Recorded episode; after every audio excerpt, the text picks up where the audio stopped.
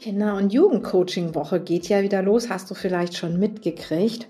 Und wir haben da immer eine, eine große Aktion, nämlich Selbstzweifel nach dem Motto, ist das wirklich cool, was wir da für euch machen oder ist das nicht cool? Findet ihr das super?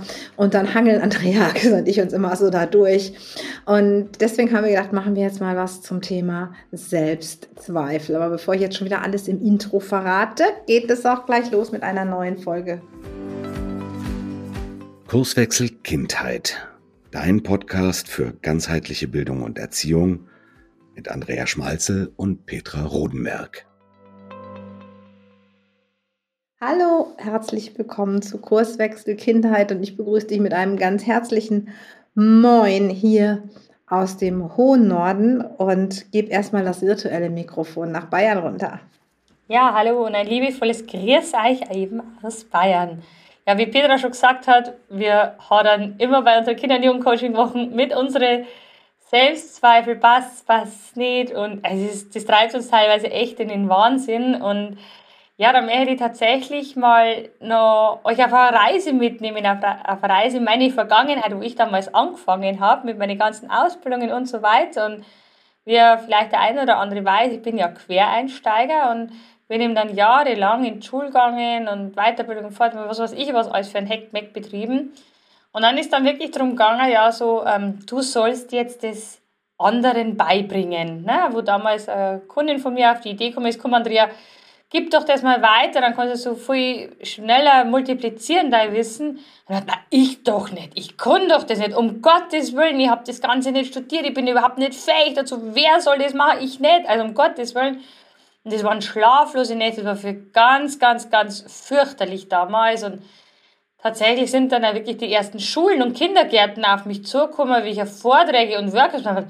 Oh mein Gott, ich bin Quereinsteiger. Wie soll mir die ernst nehmen? Es nimmt mir doch keiner ernst. Ich habe da jetzt kein Diplom hinter mir hängen und so weiter. Also, das war so, so fürchterlich. Und dann hätte ich damals wirklich am liebsten alles hintergeschmissen. Weil ich total überfordert war, weil mir das echt mich in den Wahnsinn getrieben hat. Es war, ich mag gar nicht mehr dran denken, da wird es mir jetzt noch ganz übel. Und die Selbstzweifel betreffen aber nicht nur uns Erwachsene, sondern auch ganz, ganz, ganz viel unsere Kinder. Die hadern ja genauso mit diesem ganzen Thema. Und deswegen haben wir eben diesen Podcast tatsächlich ins Leben gerufen und äh, dieses Thema ins Leben gerufen. Das ist ein ganz wichtiger Punkt, dass man erstmal zeigt, was man so drauf hat. Denn ich habe mir ja traut, dass ich das Ganze weitermache. Sonst war ja ich jetzt nicht da mit zusammen mit der Petra. Da spielt aber auch eine ganz große Rolle das Umfeld. Wenn dieses Umfeld nämlich bestärkt, dann traust du dich tatsächlich eben auch, aber das kommt dann später auch noch. Und ich glaube, wenn Petra und Axel nicht gewesen waren, war unsere Akademie ja nie entstanden, weil man das niemals zugetraut hätte, wahrscheinlich.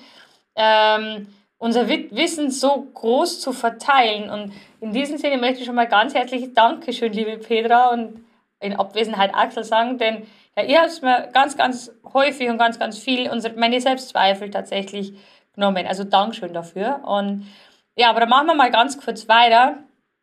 Ja, was sind überhaupt Selbstzweifel? Ich habe jetzt kurz erzählt, eben mit was ich zu kämpfen habe, aber das waren letztendlich meine negativen Gedanken. Die negativen Gedanken über sich selber. Was man über sich selbst denkt. Die Zweifel an den eigenen Fähigkeiten, dem eigenen Wert und dem eigenen Ansehen. Dass man das einfach ausdrücken kann. Dass man sich das zutraut. Dass man weiß, wer man ist, wer man, was man, wie geil das man ist, wie ganz genial das man ist.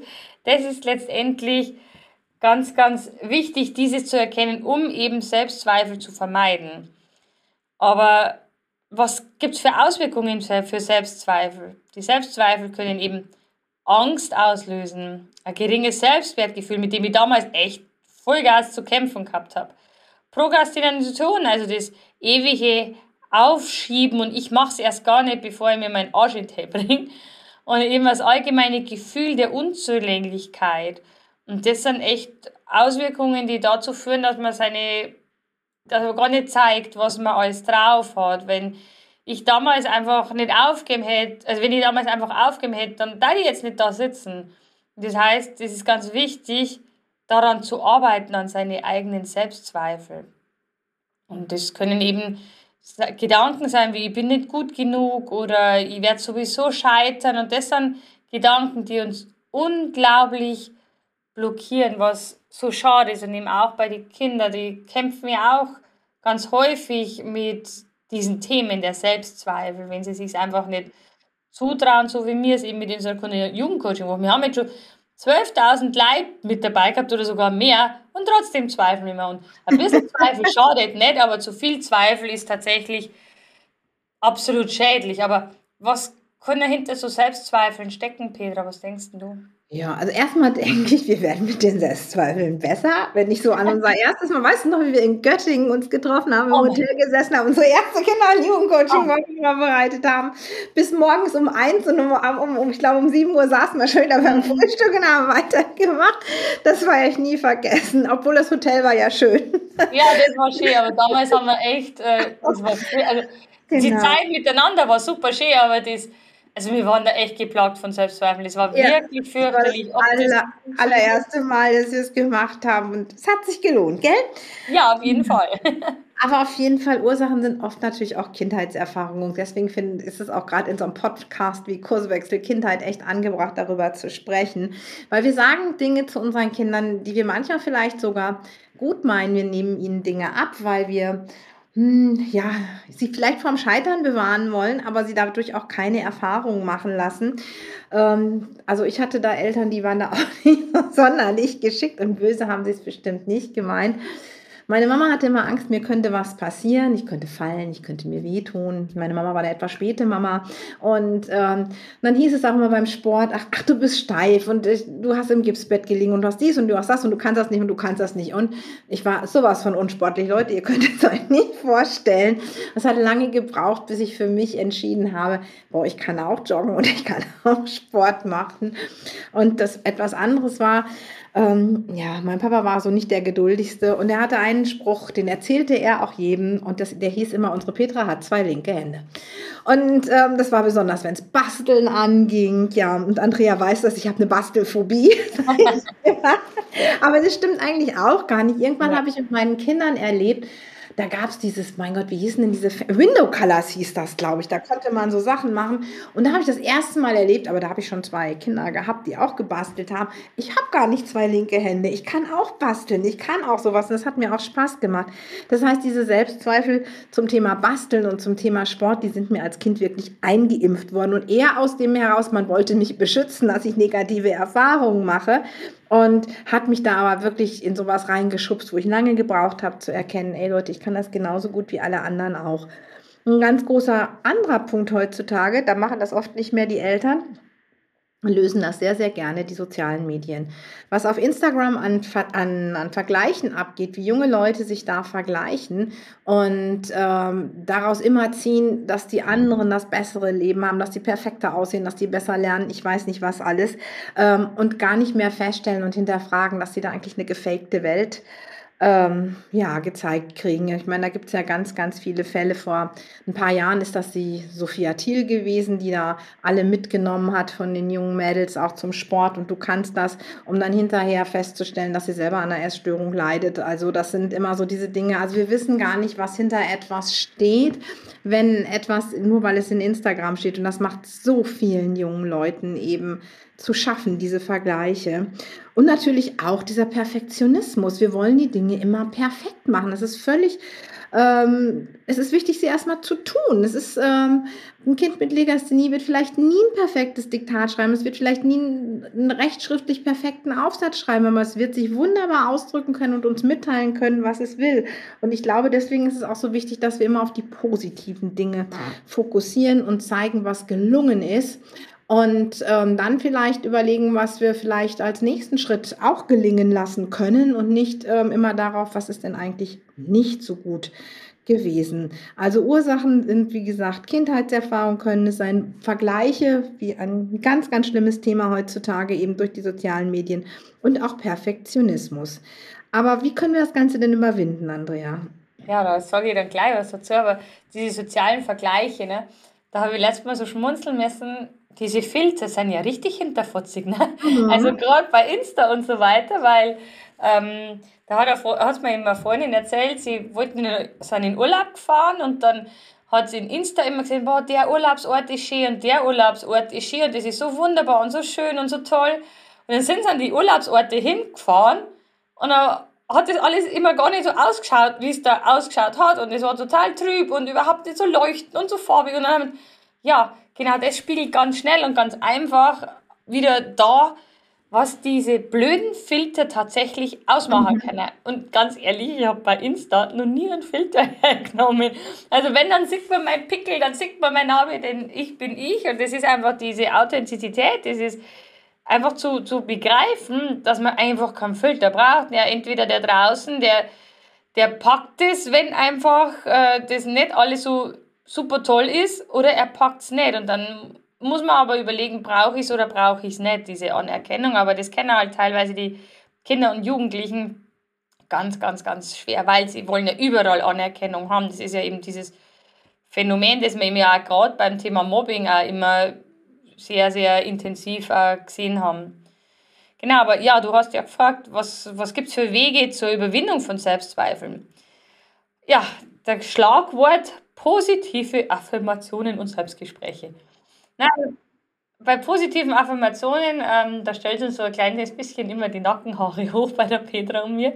Ja, positive Affirmationen können dann helfen, wenn sie verinnerlicht worden sind. Wenn ich wirklich dran glaube, weil ähm, wenn ich mal positive Affirmationen schreibe und ich denke, boah, was steht denn da für Bullshit auf dem Zettel, dann wäre immer das mit Sicherheit, ne, wird das nicht ins Unterbewusstsein eingehen. Das ist dann so, als wenn ich gar nichts schreibe und da wird sich ja unser Unterbewusstsein dagegen sträuben, etwas sich zu verinnerlichen, wo überhaupt nicht, wo überhaupt nicht d'accord damit geht. Also wenn Affirmationen sind, dann müssen die Kinder oder auch die Erwachsenen damit wirklich d'accord gehen, müssen dieses spüren, müssen dieses leben, das, was ich mal aufgeschrieben habe. Wie gesagt, sie können sehr, sehr hilfreich sein. Ähm, und äh, sie können wirklich was verändern, aber nur dann, wenn man das wirklich verinnerlicht hat, wenn man dran, dran glaubt, was man auf dieses Zettelchen draufgeschrieben hat. Und bei den Selbstgesprächen, da haben wir sogar eine eigene Podcast-Folge drüber gemacht gehabt, gell? über die Selbstgespräche. Ja, mhm. mhm. Genau. Und die finde ich natürlich total cool, wenn man sich einfach immer wieder vorsagt, ja, ich, ich werde das jetzt schaffen oder ich kann es noch nicht und ähm, ich bin okay, so wie ich bin, aber das muss ich dann auch wirklich leben, weil wenn ich mir dann vor dem Spiegel stehe und denke, oh Gott, was steht da für ein Monster, dann ist das aber jetzt nicht so wirklich zielführend. Also ich muss das dann wirklich ähm, leben. Aber letztendlich können diese positiven Aussagen einfach das Selbstvertrauen von den Kindern Jugendlichen und auch von uns Erwachsenen stärken und dazu beitragen, dass wir eben nicht in diese Selbstzweifelspirale rein rutschen, dass wir nicht eben mit diesen Themen zu kämpfen haben. Und ganz ehrlich, wenn ich meine ersten Vorträge vor Lehrer äh, gehalten habe, da habe ich auch immer Selbstgespräche mit mir geführt. Also zum einen habe ich immer die, die, die Formel aus dem autogenen Training immer gesagt, dass ich nicht so brutal nervös war. Und dann immer, ganz ruhig, du wirst es schaffen. Und egal was kommt, diese Stunde eineinhalb geht vorbei. Also, ne, das, war tatsächlich, also mein Selbstgespräch, egal wie, du gibst das Beste und dann guck einfach mal, was rauskommt. Ähm, das waren so, so meine Selbstgespräche, die damals mit mir geholfen haben. Und das, das hat mir wirklich geholfen, mit meinen Selbstzweifel äh, ins Gericht zu gehen und die mal ausschalten. Die sind aber nach wie vor ab und zu auch noch da, um Gottes Willen. Also, aber am besten Fall ist einfach ja, anerkennen, aber gucken, was kann ich dagegen machen, weil, wie gesagt, das grenzt dich halt wahnsinnig ab und das reduziert dich halt. Und das war halt einfach schade, weil ich denke mal, du da draußen hast mit Sicherheit richtig geile Fähigkeiten, Eigenschaften, die du in die Welt tragen musst, sollst, kannst, darfst. und das ist ganz, ganz wichtig. Was kann aber nur helfen ähm, zum Überwinden von Selbstzweifeln? Achtsamkeitsübungen. Zum Beispiel Atemübungen oder Meditationstechniken, die können einfach dir wahnsinnig helfen, im Hier und Jetzt zu bleiben und äh, dazu beitragen, die negativen Gedanken ein kleines Stück weit zu minimieren. Und Atemübungen, die können wirklich so viel bewirken. Und wir atmen ja den ganzen Tag, Tag ein, Tag aus, aber wir nehmen das überhaupt nicht wahr, was für Energie da drin letztendlich steckt. Und ähm, wenn wir aber in Hektik sind, so, oh, mir stockt der Atem oder oh, mir bleibt der Atem aus, dann fällt es uns erstmal auf, welche Magie letztendlich oder welche Energie hinter dem Atem steckt. Deswegen so ein Atem kann eigentlich wahnsinnig beruhigend, um seine eigenen Gedanken wieder zu sortieren und einen klaren Durchblick zu finden und erstmal zu hinterfragen, ja, sind denn die Gedanken oder diese Selbstzweifel, sind die denn wirklich berechtigt? Haben die eine Berechtigung? Äh, kann ich Beweise dafür finden, dass diese Selbstzweifel richtig sind? Und das kann natürlich wahnsinnig helfen, um eben damit ins Gericht zu gehen. Aber Petra, jetzt kommen deine Tipps, die du noch ja. hast. Ja, Selbstakzeptanz und Selbstmitgefühl. Also, uns annehmen, wie wir sind, ist immer schon ein schöner Spruch. Aber ich finde das Selbstmitgefühl, das ist ja auch so ein Stückchen was, was aus meinem Meditationsdunstkreis kommt, etwas, was noch ähm, viel wichtiger ist als die Selbstakzeptanz oder der Selbstwert. Dieses ähm, Selbstmitgefühl, ein ganz großer Spruch, der dazu einfach gehört und den ich total gerne dazu mag, ist, ich bin gut zu mir. Ich bin einfach gut zu mir und ähm, ich mache mich nicht runter, wenn ich einen Fehler gemacht habe. Ja, ich habe ich hab das Beste gegeben, was ich konnte und ich spreche zu mir genauso liebevoll und empathisch, wie ich es vielleicht zu einem Kind, wie ich es zu meinem Nachbarn oder sonstiges tun würde, wenn mir mal vielleicht was schiefgelaufen ist, wenn ich an mir zweifle. Und ähm, gucke mal, wo, wo empfinde ich das denn gerade in meinem Körper und wo kann ich mir denn einfach mal selber was Gutes tun. Das ist in unserer Gesellschaft nicht unbedingt so Nummer eins, ähm, was man so tut, aber diese Selbstfreundlichkeit und dieses Selbstverständnis, also Verständnis für sich selber zu haben, ich glaube, das sind so ein paar Punkte, die sollten wir nie vergessen und uns selber nicht ja, schlechter behandeln, als wir andere Menschen behandeln. Und das zweite Thema, das sind realistische Ziele. Wenn wir natürlich, wenn ich mir jetzt, ich sag mal, unsere Tochter hat jetzt ein Klavier gewünscht, das heißt so ein, naja, so ein Keyboard.